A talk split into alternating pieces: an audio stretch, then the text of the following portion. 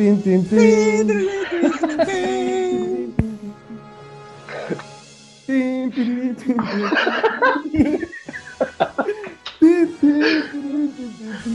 Ya estamos al aire, compadre. Que se note pobreza. Que se note pobreza.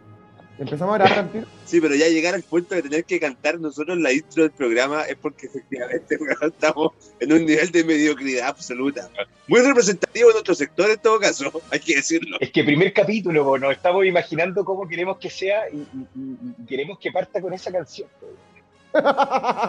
Ni siquiera, compadre, estamos más bajos que eso, yo creo. Es verdad. Estamos los mocos. Siento que estamos como, como, somos como en 31 minutos de los podcasts de verdad. No, compadre, Aplaplac sería como un lujo de formación académica hoy en día para el sector, weón. ¡Oh, es cierto! ¡Qué macanudo! A a ese nivel está. Somos Apla Black. Oh. Oye, el otro día Gumucio escribió una columna recordando a los mapuches millonarios. Oye, a propósito de volver al futuro, yo siento que esa cuestión la hicieron, la hicieron con conocimiento del futuro, weón, porque parece presagio la cuestión. De hecho, la dijo, la dijo en esa lógica, finalmente que era, era, una, era una parodia para mostrar cómo finalmente se sustituye eh, como la, la dominación de los unos sobre los otros. Así que es, weón. Él siente que hoy día se está, se está entendiendo que, que finalmente la, la reconciliación pasa por imponer al otro sobre, sobre el uno como el péndulo, ¿cachai? Y no quedarse nunca en el medio, sino que tirarlo siempre por un lado o para el otro. No, y and- andamos como con ganas de pedir disculpas. Como que tenemos ganas de andar pidiendo disculpas por todo lo que, lo, lo- lo- lo- que no es culpa nuestra, weón. Estamos con ganas de pedir disculpas, es verdad. No, y sobre todo, con, a mí lo que me- yo encuentro que por último, si estamos en un ambiente de reconciliación que nos pidamos disculpas, está bien, pero el problema es que es como la exigencia de que el otro te pida disculpas y el otro que siente culpa por algo que en verdad en su fuero interno sabe que no tiene culpa. Eso es terrible. Claro, esto, es que esto no, esto no, no es una amnistía general, amigo, esto es revanchismo, puro y duro. Exacto. no es más que eso. Entonces, estamos, estamos en nuestro primer programa y ya partimos dispersos, pues, compadre. Sí, Ni ya. siquiera nos hemos presentado. ¡Uy, qué buen punto! Ya, ¿quién asume los honores? Tienes un neto, compadre, weón. Ya, yo, yo quiero tomar esa aposta. Bueno, quiero decirle a, la- a nuestros auditores que este es nuestro, primer programa, estamos muy orgullosos. Me acompañan eh, Francisco Rego, eh, un notable vocero de, de las ideas del sector, eh, joven, empeñoso, guanderino, y además de una simpatía. Ahí le bajaste los puntos. No, no, ¿Cuál es punto, amigo? Si no tenemos punto. Bueno, y, el- y que- y quien me acaba de interrumpir es el señor Ricardo Neumann, eh, abogado, eh, interesado por el mundo de la cultura, pero en este caso y para todo lo que nos importa es constituyente. Señor Dra- dramaturgo político. Qué gran concepto. Qué gran concepto. Eso es brutal, weón. Debería, debería explicar un poquito eso. ¿Qué, es- qué, qué- qué es eso, weón? Puta, es una, una buena bola. Nos lleva mucho tiempo. Qué mala, qué mala definición. Qué pésima definición. ¿Qué es, qué es eso?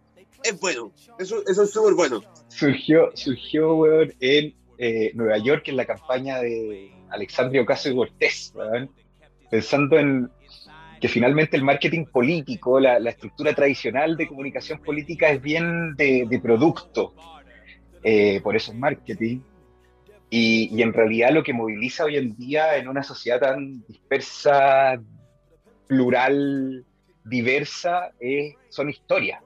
Eso es lo que moviliza, no, no un producto por el cual hay que votar como si uno lo fuera a buscar al supermercado, sino que una historia en la que uno pueda creer.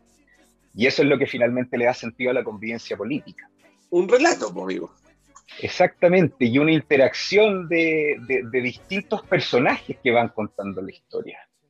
Eh, no como una cosa tan monolítica de que la derecha o la izquierda creen en esto como si fuera un titular, sino que son distintas voces las que se van entrelazando en una trama para transmitir el relato que al final se subordina a la transmisión de identidad, que es lo que supuestamente se tiene que hacer en comunicación política, transmitir identidad. Entonces el relato es como un vehículo de identidad finalmente. Y eso es lo que le falta a la derecha, pues identidad, ¿qué somos? ¿Qué somos hoy día? Francisco Rego, ¿qué somos?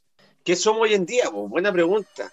Y buen tema para partir nuestro programa conversando de en qué está nuestro sector. po. ¿Cuál es la identidad de nuestro sector? La podríamos definir porque históricamente siempre hemos sido liberales contra conservadores. Los conservadores siempre han ganado un poquito a los liberales. Hemos tenido cierto apego a, a- a las ideas del orden público. de, la, de, la, de la defensa de, de, los procesos lentos, de cambios seguros, ¿cierto? Nos hemos apegado un poquito a este concepto de la cruz y la espada. Pero hoy en día, ¿qué somos? ¿Qué ideas defendemos? ¿Habrán cambiado tanto las ideas del sector como para decir que esta es una derecha distinta? Yo creo que no. Creo que esas ideas se van se van refrescando con el paso del tiempo, pero siguen siendo las mismas ideas centrales. Nosotros vamos a seguir defendiendo la importancia de la persona por sobre el Estado, ¿cierto? Vamos a seguir apelando por tener un Estado cada vez más chiquitito. Vamos a seguir defendiendo a la familia como núcleo fundamental de la sociedad y, y, familia con alta S, ¿cierto? Hoy en día, porque hay, hay, hay, que decir que son varios tipos de familia. Vamos a seguir defendiendo eh, la economía social de mercado. Vamos a seguir entendiendo que la iniciativa privada eh, es fundamental en una, en sociedad libre.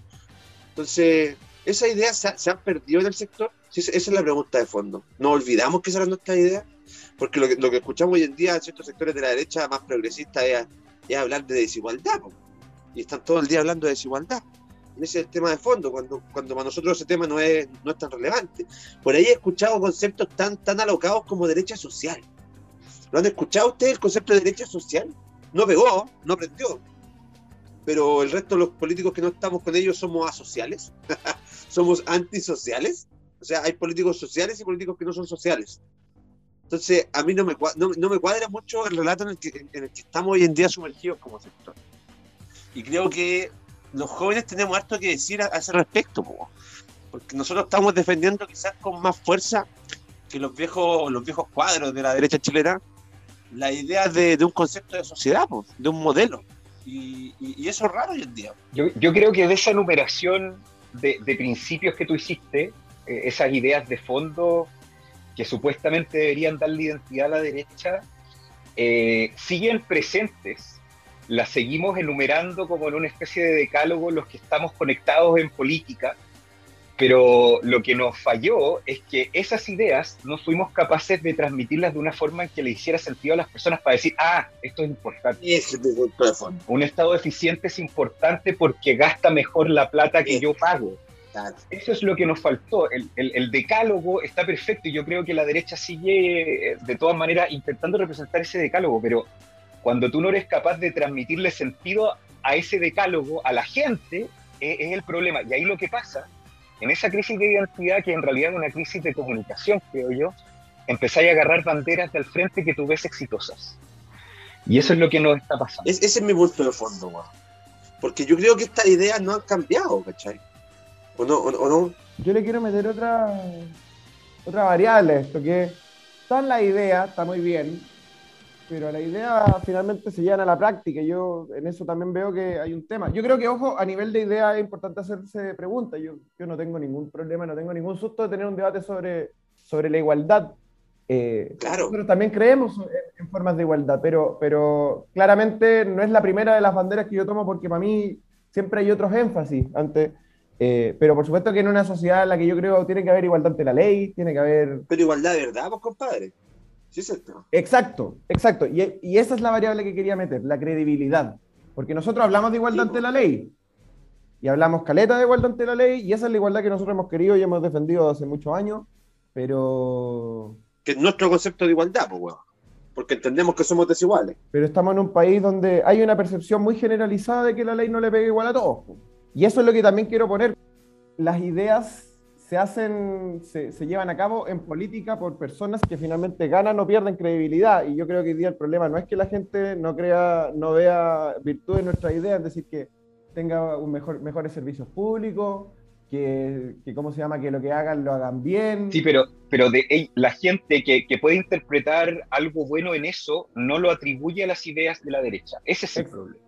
Exacto. Por eso, po, amigo. Y ahí está el tema de fondo que estamos conversando. Po. Las ideas son importantes, claro que sí. Por eso yo he enumerado un par de ellas. No, no, tampoco son todas, tenemos más ideas. Exacto. El problema es que ese discurso tecnócrata que han arbolado la derecha estos últimos 30 años, muy basado en la cifra, no le hemos sabido dar mística, no le hemos sabido dar relato, no le hemos sabido transformar en que esas ideas nuestras son las ideas que logran que las personas surjan, que logran que la clase media surja, ¿cachai? Entonces, cuando nosotros hablamos de pobreza, compadre, porque nos encanta hablar de pobreza, y nos llenamos la boca diciendo que en los últimos 30 años pasamos de un 56% de pobreza a un 6 u 8% de pobreza y un 5% de pobreza extrema. Esos números son súper buenos, pero no dejan de ser números, ¿cierto? Entonces, ¿cómo yo humanizo ese número? ¿Cómo yo transformo esas ideas que son mi idea? Porque, porque la gente sale de la pobreza gracias a que hay, hay, un mercado laboral que está mucho más potente, que está mucho más regulado, donde hay posibilidad de emprendimiento, donde las pymes dan mucha pega. Y esas ideas, compadre, son nuestras. No son de los amigos de izquierda, son nuestras. Pero ¿cómo yo eso lo transmito? Entonces, ¿qué hago yo cuando transmito esos números? Yo llevo eso a familias comunes y corrientes, pues, compadre. A nosotros. A nosotros, que somos personas comunes y corrientes. O sea, yo soy el primer profesional de mi familia. ¿ah? Mis viejos, antes que yo, vivían en un CITE, ¿cachai? Primera vez tenemos una casa propia. Ninguno de mis tíos pisó la universidad porque ustedes saben que en la época del 80 la matrícula terciaria en Chile no, era, no superaba los 70.000 estudiantes. Hoy en día son 1.3 millones de estudiantes en la educación superior donde muchos de nosotros podemos estudiar. Nuestros viejos nunca fueron a la universidad, nunca la pisaron.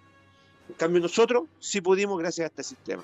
Y hoy en día yo veo a todos mis tíos, ninguno profesional, pero todos mis primos profesionales. Todos. Entonces esas ideas son nuestras. Y ahí hay que transformar un relato que, llegue a la gente de clase media. Y ahí es muy bueno entender que nosotros estamos del lado de la gente y no del lado de los grandes intereses corporativos. Y ahí el sector se cayó. A eso quería llegar, a eso quería llegar. Porque yo también creo que, y, cuando decía que las ideas las ejecuta gente... Hazme llegar, Coto, hazme llegar. no, porque cuando les decía que las ideas las ejecuta gente, finalmente eh, quienes defienden esas ideas no son neutros, no es, no es irrelevante. Eh, o quienes dicen defender esas ideas. Y yo siento que, que finalmente ha habido una relación... Rasca, por hermano, rasca, mala, mala. Hemos, defendido cuestiones indefendibles. Muy, muy incestuosa, incestuosa, incestuosa, por decirlo de alguna forma. Y yo creo que no ha sido por defensa de los, en tanto de los grandes intereses como ha sido fundamentalmente la defensa corporativa de la elite. Eh, que es algo que, que nos puede contar también señor Neumann, dado que tuvo una bullada entrevista esta semana al respecto. Pero, pero al final el punto, creo yo, también pasa por eso. Y, creo que hay que conversar sobre el fondo, por cierto. Pero, pero las formas y los quiénes no son neutros, no da lo mismo. Yo estoy súper de acuerdo. O sea, solo para cerrar el círculo, esas ideas no las transformamos en identidad, entonces todas esas cosas buenas de esas ideas nadie interpretó que eran parte de un sistema que diera sentido y que era, y que de un lado. Eh, y eso finalmente hace, esa renuncia al eh, ir cultivando identidad, hace que tu contrario te cree identidad a partir de caricaturas, a partir del contraste de lo que propone el contrario. Y eso estuvimos haciendo los últimos 30 años. Y esos últimos 30 años, que como bien decía Pancho, tenemos grandes números que, con los cuales poder sobarnos la espalda, puta, son 30 años que si tú veías en la calle están rayados como los culpables del estallido social. Y no son 30 pesos, son 30 años. ¿Cómo llegamos a ese nivel de derrota cultural en donde los mejores años, según nuestra visión, objetiva de realidad. Pasaron a ser los peores 30 años de la historia. Son los culpables de lo que estamos viviendo hoy día. Exacto.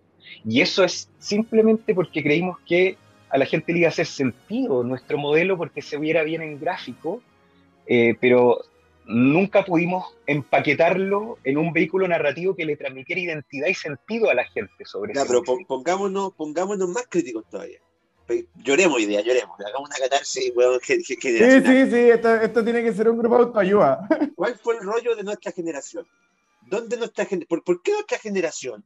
Que yo te veo a ti, Rich, hoy en día en la convención, compadre, defendiendo con vehemencia las la, ideas del sector, haciéndolo con una pequeña patrulla juvenil. ¿ah? A mí me gusta ese concepto, porque hay una pequeña patrulla juvenil ahí al de la convención, donde estáis tú metido, el Eduardo, la Katy, la Connie, Felipe, weón, y, y, y un lote muy bueno pero es un lote que recién ahora está presente. Es un lote al que nunca antes le dieron la, oportunidad de participar en política. Es un lote en el que, por ejemplo, yo también me siento representado y donde mi partido no me deja competir en una elección de convencionales y me bajan por los hijos de. ¿Cuánta culpa tiene nuestro sector? Nosotros, los jóvenes, nuestra generación, de no haber tenido la valentía de quebrar huevos cuando había que quebrar huevos. Porque nosotros tres cabros venimos todos de la universidad, entendemos cómo se mueve a la izquierda, los tres venimos de una universidad donde la política se hace de verdad y donde el Frente Amplio creció desde cabros chicos hasta el, joven adulto que hoy en día, ¿cierto? Los conocemos. Y ellos tomaron una decisión en su momento, ellos quebraron. Y fueron muy Y- valientes. Y, fueron, y fueron, muy fueron valientes. valientes, güey. Nosotros somos Mataron al padre, mataron al padre. Y ligerito. Ni siquiera lo mataron, lo agarraron a patar los hocico, hermano. Lo agarraron a patar los hocico. Y cuando estaba muriendo, Antes de ser mayores de edad. se bajaron el cierre y lo siguieron meando. po. Hasta el día de hoy, de hecho, los dejaron pagando en una inscripción de lista. Lo, lo invitaron a un carrete al que llegaron ellos y no fueron al carrete. po, los compadres llegaron con las piscolas y estos güeyes ya estaban curados, celebrando en otro lado. Entonces, y nosotros, weón. ¿Qué hicimos nosotros como generación? Nada, weón. Nada. No, no, yo creo que lo primero, porque somos totalmente coetáneos a- al Frente Amplio. O sea, bueno, Sí, so- muchos de eso. ellos, muchos de nosotros perdimos elecciones importantes con.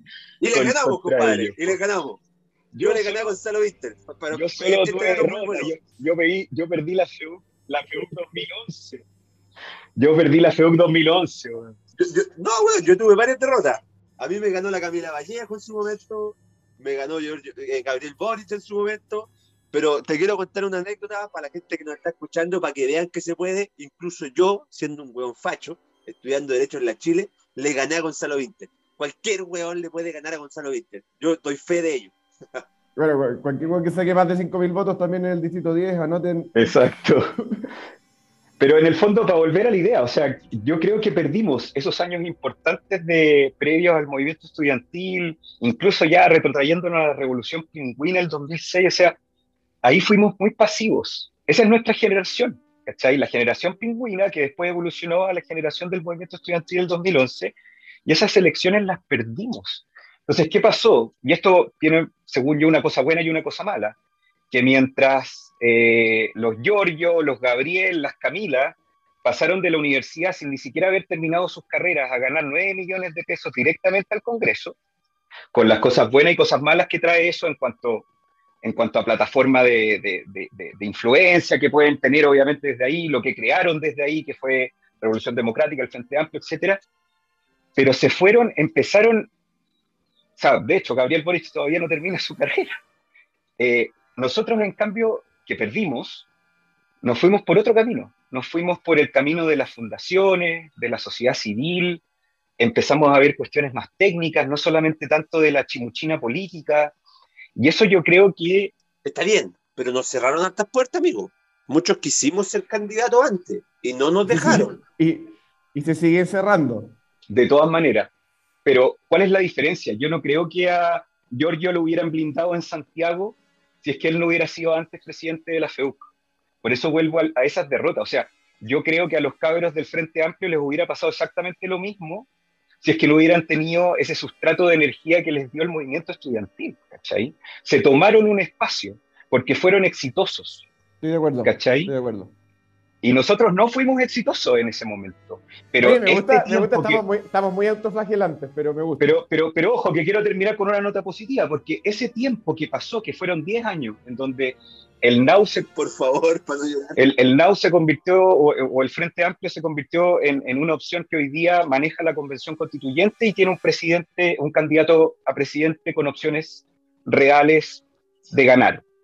¿Qué pasó en esos 10 años? Nosotros estuvimos como en las sombras de, de lo técnico, para variar, e intentando ocupar espacios que nunca nos abrieron porque nunca ganamos nada pero tenemos una experiencia que ellos no tienen en esos 10 años. En esos 10 años pasaron cosas. Y, y- y- pasó el 18 de octubre.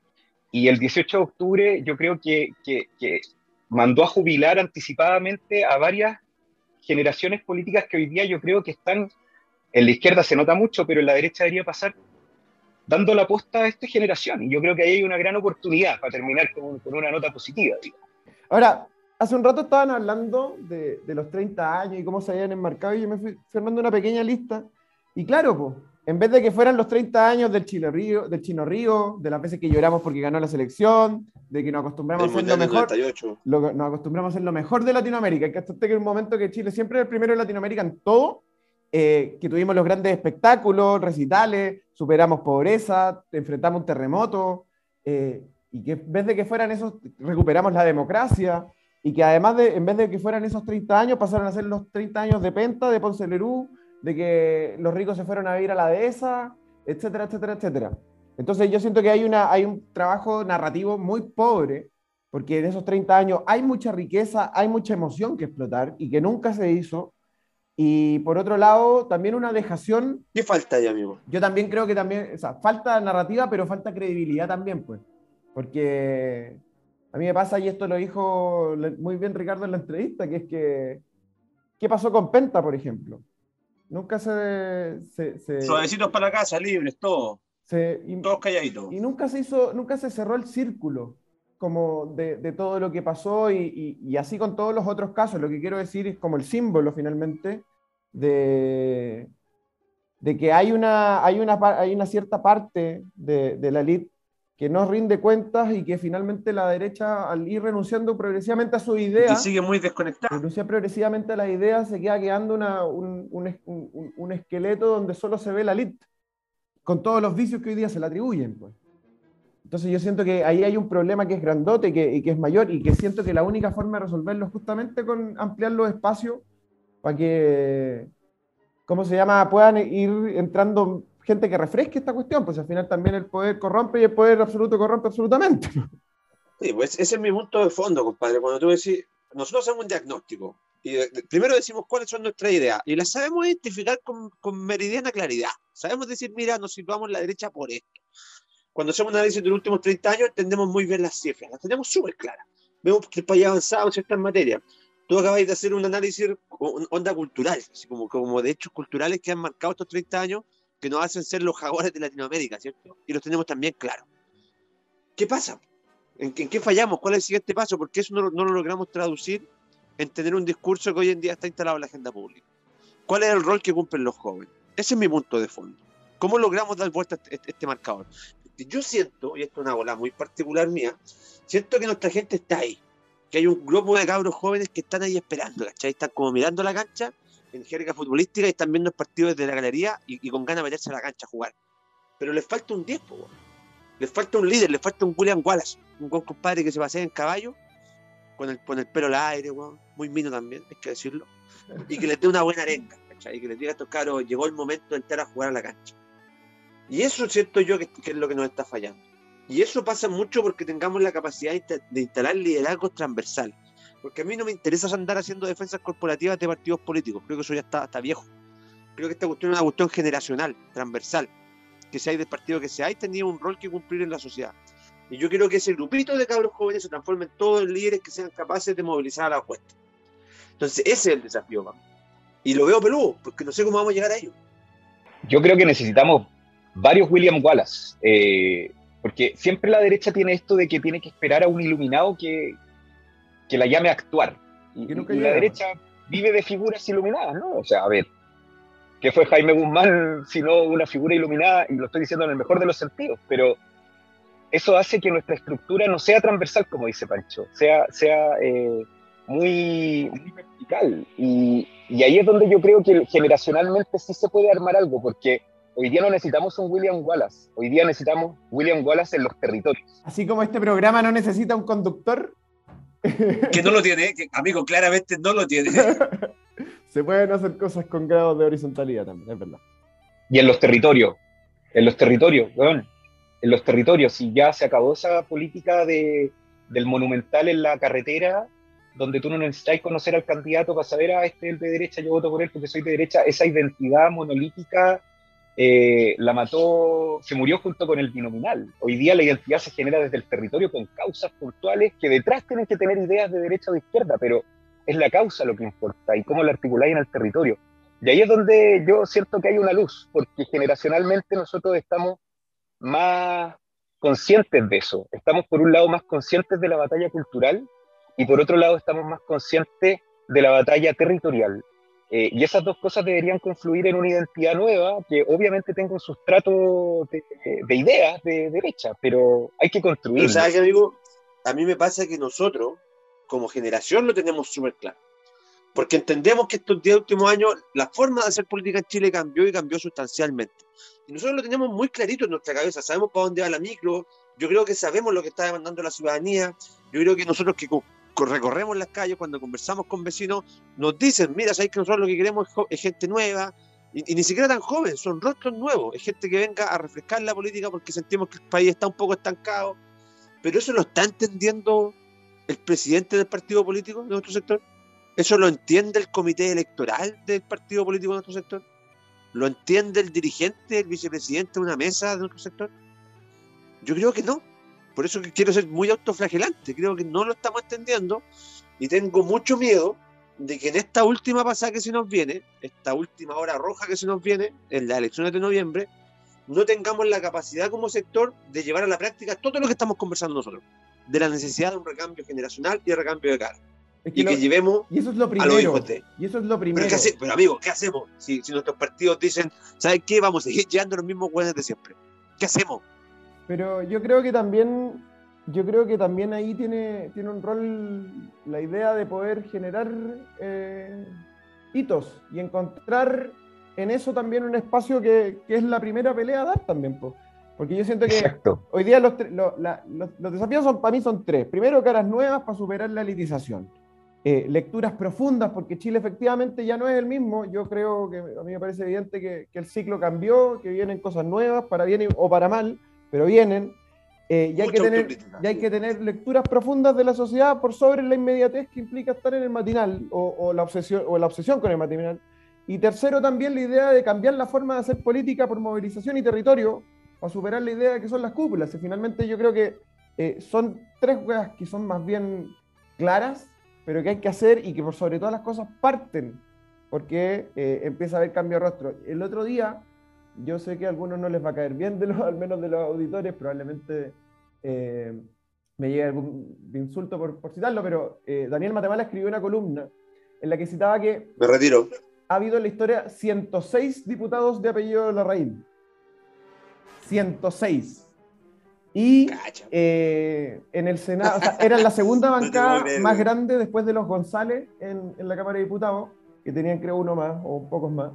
Y en el Senado eran la mayor. Entonces lo que yo quiero decir es que también hay que tener esas cuestiones en consideración. Los CAS, los Larraín eh, y tantos otros apellidos que se van repitiendo, ya la ciudadanía no está creyendo en esas cosas y no solo que no, no cree en ellas, y- sino que las castiga. Eh, esas cuestiones hay que empezar a comprenderlas eh, y empezar también a manejar con criterio esa cuestión, porque, porque finalmente yo entiendo que en, que- que en ese tránsito podemos perder un montón de talento que, que- que puede llegar al servicio público, pero tiene que ser finalmente el, el- el costo de poder asegurar tener una política más permeable, más limpia, más accesible, más transparente, que es finalmente el reclamo más de fondo que hay contra la política. po. Ya, yo le quiero sumar un elemento. Un solo elemento. A ver, Yo, yo creo que nosotros, que somos realmente buenos jóvenes, entre comillas, porque tampoco somos la panacea de la juventud, que- hay que ser transparente con ellos también, si nosotros perdimos 10 años. Pero tenemos una diferencia con los antiguos, que nosotros no estamos en política por ningún tipo de interés personal. Si nosotros tenemos que, no sé, trabajar gratis, lo vamos a hacer. sí, pero... Si nosotros tenemos que poner plata en nuestro bolsillo para defender la idea, lo vamos a hacer. Si nosotros el día de mañana vamos a querer estar en la convención, por ejemplo, con el Richie, yo sé que el Richie no está ahí por los dos, por la plata que gana de sueldo, por los 2.6 millones, está por convicción. Si el día de mañana alguno de nosotros va a ser candidato a diputado, no vamos por las lucas del sueldo, que son 8 palos, 7 palos, 10 palos, ya ni, ni siquiera sé cuánto es, vamos por convicción. Yo siento que esa es la gracia que tiene nuestra generación, que estamos ahí realmente convencidos de que lo que estamos haciendo es defender un modelo de sociedad y estamos metidos en política porque tenemos la convicción que a través de la política pública podemos mejorar las condiciones de vida de gente que fue como nosotros, de gente que es como nosotros. Y yo creo que ese elemento es súper relevante para hacer el quiebre con las personas más viejas, que por ahí se- se achancharon en sus cargos, se quedaron un poquito. La gente cuando es muchas veces diputado ya no tiene la misma fuerza que cuando partió siendo diputado. Un concejal que lleva 12 años ya no, no tiene la misma fuerza, ¿cachai? Yo creo que por ahí pasa lo nuestro, que estamos con un convencimiento mucho más fuerte, que somos más locos, ah, y queremos hacer cosas más locas también. Y nos tienen que darle espacio para participar. Entonces somos como caballos que estamos vueltos locos viendo para dónde corremos, pero estamos corriendo para todos lados. Entonces, tenemos que causarnos en algún sentido. Y eso tiene que ser transversal. Y cuando eso pase, creo que vamos a dar la sorpresa. Yo veo esto como el Mortal Kombat. Estamos, ¿cachados? Esos, pi- esos pilares que tenían todos los, los rivales que, que teníais que enfrentar, pero partíais de abajo. Hay un meme bien bueno ahí de una persona que le ha ganado todo. Es que los primeros que nosotros nos tenemos que enfrentar son justamente esas reticencias eh, medias trasnochadas, no del frente, no, no de la vereda política del frente, sino que desde, nuestro mismo sector, digamos. Y, y, y por eso yo creo que no hay que esperar a que, a que te den el espacio. Hay, hay, hay, que tomárselo. Esto yo lo veo mucho más adversarial. No sé si me estoy poniendo muy bélico, pero, pero hay que tomárselo y tomárselo no significa necesariamente matar al padre, pero significa ir demostrando con pega que, que podemos, ¿cachai? Yo en ese sentido valoro que, por ejemplo, la, la, directiva de la UDI, que es un partido en el que yo no milito, soy muy cercano desde el gremialismo, pero no milito, eh, integrado un convencional independiente para ver para dónde va la micro, ¿cachai? Eh, yo creo que esos ejercicios son buenos y, y, de a poco, claro, son espacios que se abren, pero, pero también hay que irselos tomando. Eh, la otra imagen, aparte del Mortal Kombat, que pensaba mientras hablaba Pancho, me acordé mucho de un video eh, que no sé si lo han visto, donde sale Mayol hablando de un cabro de derecha muy, muy bueno, muy, muy bueno. Bueno, bueno, bueno, bueno. Así dice. Y justo antes de mi ponencia vi un panel de líderes estudiantiles. Y había un muchacho de la UDI. Pero bueno, bueno, bueno, así un jugador, pero impresionante. ¿Coloma? No, pero ah, no. Ah. Un muchacho de la octava región. Pero bueno, bueno, bueno respetadísimo por el resto de los lotes de izquierda, aunque no decía nada a favor de ellos, lo criticaba, pero de una profundidad, un calado político, una maravilla. Oye, el jugador bueno, dije yo, ya después nos tocó, dijeron, oye, nos vamos a almorzar, fuimos a almorzar, y estaba invitado a almorzar por los grupos rebeldes. Mayor, que una figura intelectual de la izquierda que yo respeto, digamos, eh, hablando sí. de un cabro bueno, ¿cachai? De derecha, que se defendía, que no salía con las típicas respuestas cliché, que no se iba a la argumentación tecnócrata. Un gallo bueno, bueno, bueno, así lo decía Bayón. Y era tan bueno que después los, los de la ultra izquierda lo invitaron a almorzar. Sí, pues. Porque ser bueno no significa ser odioso. Y ahí, ¿cómo sigue la historia? Tú te, te la sabes bien, Lars, pero en el fondo, como que conversa con, este compadre, ¿por qué no, le han dado el espacio? Me llamó la atención, me acerco y le digo, oye, ¿de dónde saliste? No, yo esto, lo otro. ¿Y qué, cuál es tu cargo en la UDI? No, ninguno, si no me han dado ningún cargo. ¿Cómo no se da? No, que aquí se dan los cargos, no se eligen. Entonces, ya, pero vos estáis para presidente de la juventud de la UDI así, pero fácil, tranquilamente. Aquí estáis en puro territorio enemigo, te manejaste con todo, limpiaste todo, devolviste todas las pelotas, o sea, ¿de qué estáis hablando? No, me sí, yo sé, pero esta cuestión, no, pues si esta cuestión está hecha para Coloma chico, pues me dijo. Para los auditores de sectores de, de Lier, eh, de la octava región, llamado Fernando Peña, que ha buscado en repetidas ocasiones poder tener acceso a, a poder disputar políticamente, pues, y, y, y, nunca llega... ¿Y qué pasa con Peña? Po? Porque, porque Fernando es un buen ejemplo. Y nunca puede llegar a la papeleta, nunca pudo ser presidente de la juventud del partido, nunca pudo eh, llegar a ningún sí, Para pa, pa, pa la gente que no lo conoce, hay que explicar, po, y, y, no pongámoslo como él, pongámoslo como el ejemplo del niño símbolo, que podría ser yo también. Man. Un sí, compadre que bueno, bueno, bueno, que, que, bueno, que, bueno, que deja callado a Baradit en, en, el programa sin filtro. ¿Y qué pasa con esos cabros buenos, buenos? ¿Cachai? ¿Por claro, qué no y esos cabros que se han sacado la cresta formando a otros cabros y llevan muchos años haciendo esa pega chiquitita, en las universidades sobre todo, gente muy inteligente y que se ha dedicado a la formación. Porque a mí, no, a mí no me gustan los caballos solitarios, me cargan los políticos de caballos solitarios, me gustan los equipos de trabajo. Entonces la gente que sabe liderar equipos para mí es muy valiosa. Y esos cabros han querido ser diputados y no los dejaron. Esos cabros quisieron ir de candidato a la convención constituyente y no los dejaron. Esos cabros renunciaron a sus pegas antes del plazo que les fijaba la ley porque sabemos que hay ciertos plazos para que uno pueda ser candidato dejando todo de lado. Un sueldo bueno, familia de por medio, hijos que alimentar y no los dejaron. Esos cabros quisieron ser candidatos a alcalde y no los dejaron. A esos cabros con cueva les tiraron unos huesitos que fueron, ya, compadre, sea candidato a concejal, si ahí tenemos que llegar 12. Entonces vamos a llegar al 8 de siempre y llevemos dos cabros chicos para decir que estamos haciendo el cambio. Ese ejemplo, ese Fernando, ese Francisco, ese Ricardo, ese, ese Juan Pedro, existe. Está en Chile haciendo política. Y nosotros lo conocemos, sabemos dónde está, lo podemos ir a buscar. Pero ¿por qué no logra llegar? porque lo bloquean, porque lo bloquean de forma sistemática desde las cúpulas de los partidos, porque es mejor llevar, y aquí yo me hago cargo, y lo digo como vicepresidente de Renovación Nacional, porque mi partido en particular da cátedra, compadre, cátedra de llevar a los hijos de. Debemos ser el partido que lleva más hijos de en la historia de este país. Y todos pierden. Y los seguimos llevando. Entonces, o somos unos hueones ahueonados, o lo hacemos de mala fe. Y yo me quiero inclinar que somos ahueonados, porque no quiero pensar que tenemos mala fe. Y yo me considero un hueón medio tonto, entonces espero que el resto también sea medio tonto. Pero no podemos seguir siendo tontos. Ese es el punto de fondo. Y ahí es cuando yo digo, y me pregunto a mí mismo, ¿qué pasa si sigue todo igual? ¿Y siguen llevando los mismos? ¿Qué hago yo? Que me siento un líder de mi generación y siento que tengo una responsabilidad con hartos buenos que están detrás mío, siguiendo lo que uno hace, porque entienden que esa es la forma de no hacer política. ¿Qué hago yo? ¿Qué hace Fernando? Que era otro ejemplo. ¿Qué hace un Juan Pablo si lo, si lo vuelven a bloquear? ¿Nos seguimos quedando callados? Yo creo que no.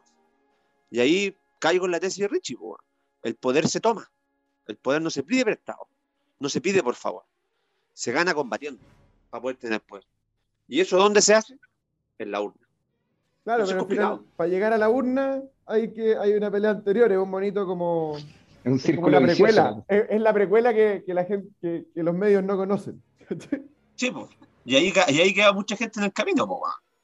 Sí, es verdad. Yo creo, yo creo que si la derecha quiere demostrar que entendió lo que está pasando en este país, eh, y no lo digo ya desde, desde, el- desde la visión como más militante, sino desde la visión más externa, Es que lo entendió. es que si la derecha quiere demostrar que entendió algo, no ¿Lo puede, entendió? seguir, no puede seguir con la lógica de los apellidos repetidos. Porque nosotros lo entendimos. Yo siento que tú, Juan Lars, lo entendiste, yo lo entendí, Richie lo entendió. Estoy seguro que esta camada de compadres con los que nosotros trabajamos lo entendió. ¿Cuánto pesamos nosotros? Claro, po, y, y- y en un lugar donde la mejor idea para superar la crisis más grande de los últimos 30 años eh, es llevar al candidato presidencial que fue candidato hace 20 años. Es que es absurdo. 21, compadre. 21. O sea, yo hablo siempre de renovación. Hay que renovar los rostros. Imagináis haciendo campaña por la vida, compadre, 70 A años. mí me gusta la política gracias a la campaña de la BIN del 99. Para mí es una figura que, me- que me- que emocionalmente siempre me ha implicado. Sí. El Pero tema es que en 99 nosotros tenía teníamos 10 14 años, años. pues, weón. 10 años, Sí. ahora tengo 32. Chile necesita un cambio que podamos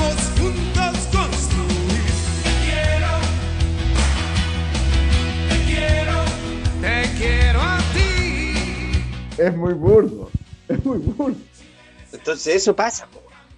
Y ahí es donde yo digo, el sector lo entendió, amigo. Veo una luz Lo de esperanza porque, porque lo que estamos viviendo, Yo lo veo en nosotros, amigo, pero no lo veo más allá pero es que lo que estamos viviendo hoy día políticamente, estamos en los mocos, estamos tan mal eh, y, y- y se están jugando cosas tan importantes en este momento eh, difícil en el que está la derecha con esta crisis de identidad que hablábamos al principio, que está el río súper revuelto. po. Hay mucha oportunidad porque ya no hay nada que perder. Eh, la estructura noventera de los partidos de derecha que ganaban con el monumental en la carretera ya no sirven, Eh, o con el apellido conocido, ya no sirve.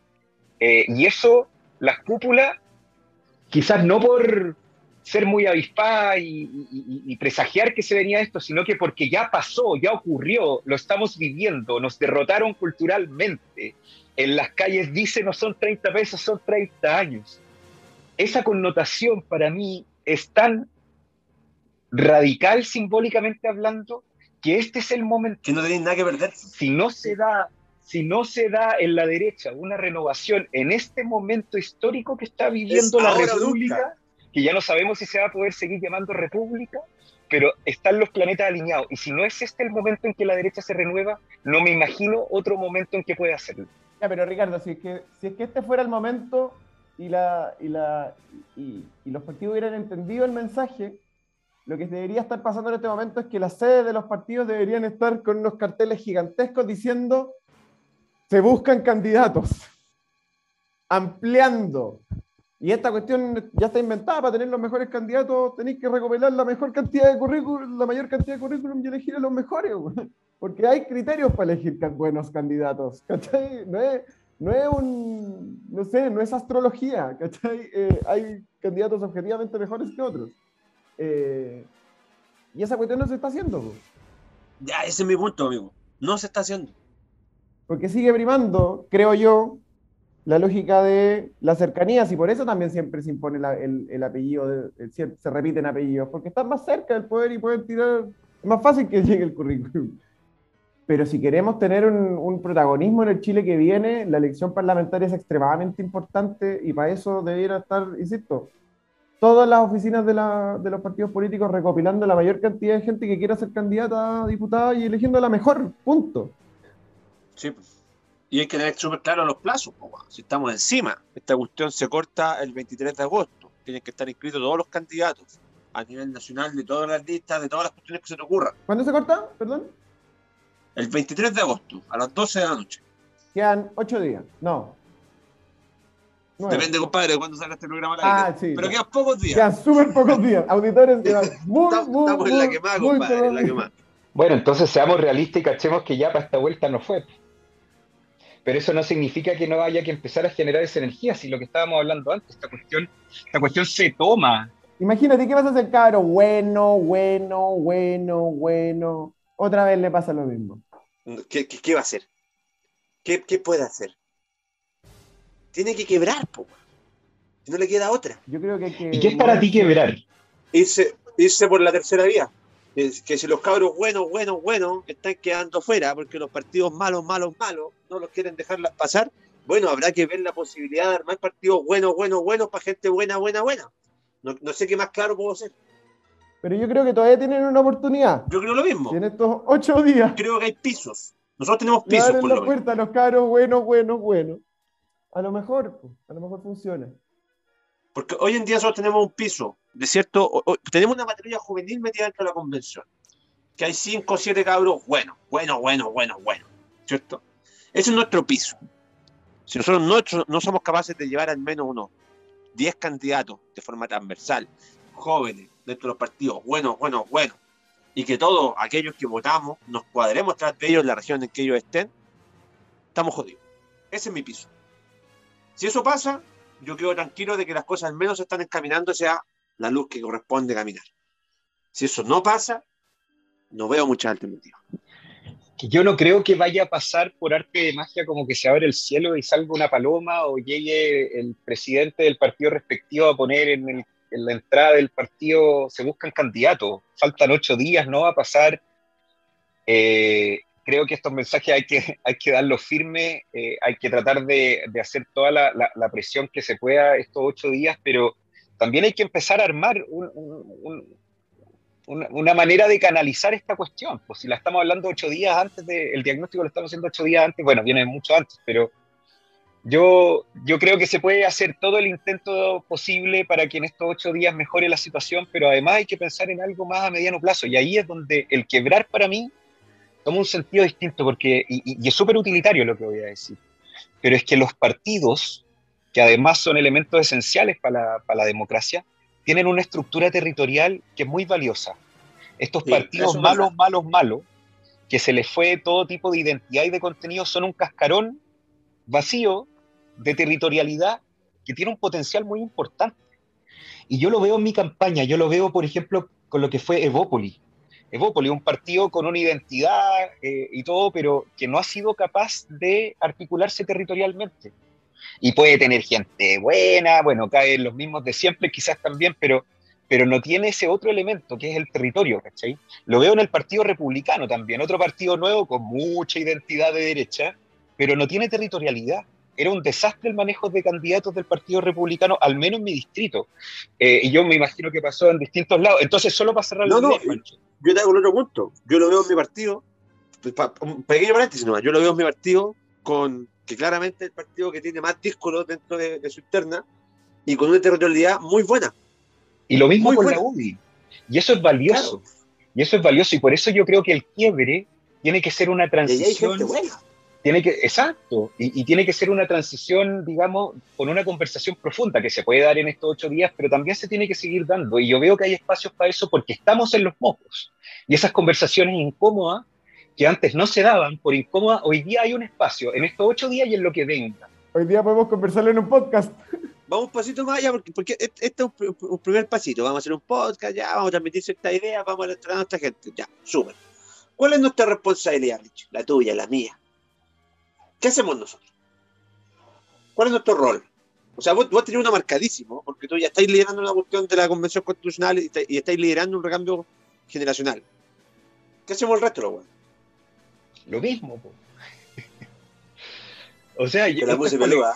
esto- esto es, co- esto es colectivo, po. O sea, no, no- no estaríamos haciendo este podcast si no fuera por eso. Es- Este podcast es una acción concreta de eso y que la gente que nos escucha lo sepa y que nos escuche y que interactúe y que nos contacte. Se está armando nueva energía. Eh, y, eso yo creo que es una cuestión muy bonita, sobre todo porque tiene el, el- el- el elemento generacional muy marcado. Si es que alguien nació antes del 84 eh, y, y no alcanzó a agarrar nativamente el tema de las redes sociales, nunca va a poder hacer política de la manera en que se necesita hacer hoy día. Hay una cuestión generacional que está muy, muy marcada y, esta es la oportunidad y, y esta es una acción concreta, pues, Pancho. Yo creo que cada uno de ustedes está dando la pelea. O sea, nosotros además eh, tenemos conversaciones que, que- como esta, pero como muchas otras que, van generando ciertos diagnósticos y ciertas realidades. O sea, la, la- entrevista que yo di el otro día en la tercera es el resultado de, de conversaciones profundas que he tenido contigo, Pancho, que he tenido con, con- Juan Pedro. Eso va marcando una cuestión que es más bien colectiva. Ese diagnóstico no es mío, es nuestro, ¿cachai? Y a ese barco se puede sumar mucha más gente en un momento donde además yo creo que es épico sumarse, porque está todo, todo, todo en riesgo. Y, y- yo creo que hay, que hay que empezar a darle, ¿cachai? No sé si lo vamos a hacer en ocho días, insisto. Eh, es una cuestión mucho más profunda, pero hay que darle, hay que capitalizar esa energía y de nuevo hay que tratar, hay que tratar de construir desde esa estructura territorial maravillosa que tienen estos partidos desgastados, pero que pueden volver a, a llenar su, su cascarón de contenido. ¿sí? Yo si me muero mañana, eh, no sé cuándo salga este podcast al aire, pero pensemos que mañana me voy a morir. Me quiero morir sabiendo que intenté hacer algo por aglutinar transversalmente a toda la gente del sector. Me quiero morir teniendo la satisfacción de que me la jugué por intentar armar una cuestión que superara los partidos políticos tradicionales y que lograra juntar a gente de distintos mundos, con distintas visiones. Quiero, quiero, quiero que seamos esa generación que logró superar las barreras de sus propios partidos políticos que tuvo la capacidad de juntarse con otros cabros de otros movimientos, a tomarse una piscola, a conversar, a tener diagnósticos comunes y a levantar una patrulla juvenil 2.0, 3.0, 10.0, o, o si el nombre no les gusta porque realmente es muy malo. No le pongamos ese nombre. No le pongamos ese nombre, Porfa, pero no, se no, porfa, no.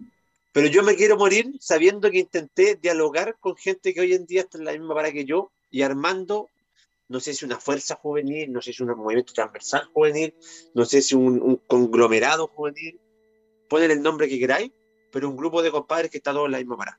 Porque creo que por ahí es que partir. Y eso yo se lo voy a hacer al Frente Amplio hace 20 años. Yo quiero hacer lo mismo. Tenemos que cerrar con una canción. ¿Qué Oh, le ponemos? qué buen punto, qué buena pregunta. Podría ser eh, algo con Volver al Futuro. Porque estamos en un momento como de viaje, no sabemos si vamos a terminar en un, en un futuro mejor o vamos a volver al pasado. ¿no?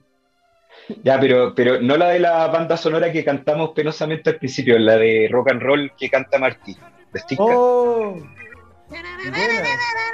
Go, go, Daddy, ¡Go, go, go! ¡Oh, sí! Y aparte que me parece que hubo un llamado a la acción. Go, Johnny, go, go. Go,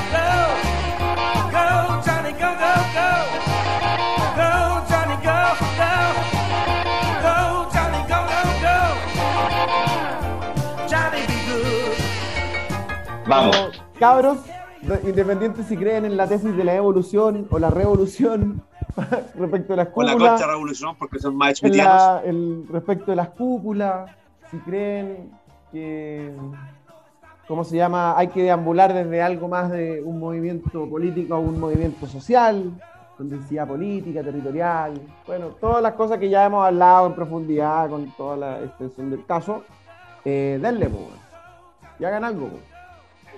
Así que, Yo, go, yo go. quiero retomar las palabras que en su momento, muy desafortunadamente, eh, emite Campillay, que hay que salir a quemarlo todo. Y eso tuvo un- una recepción en sus huestes. Yo le digo a mis fachos lindos, a la gente facha que se identifica con nuestro sector, que llegó el momento de salir a la cancha a pegar patas como loco. Eso no quiere decir que usted se va a andar agarrando combo, no sea tontito. No, usted tiene que salir a defender la idea en el espacio en que pueda salir a defender su idea. Desde una junta de vecinos, una entidad gremial, una empresa, un partido político, en su universidad, en su colegio, me importa una hectárea de dónde lo haga. Pero hágalo, porque si no es ahora no va a ser nunca.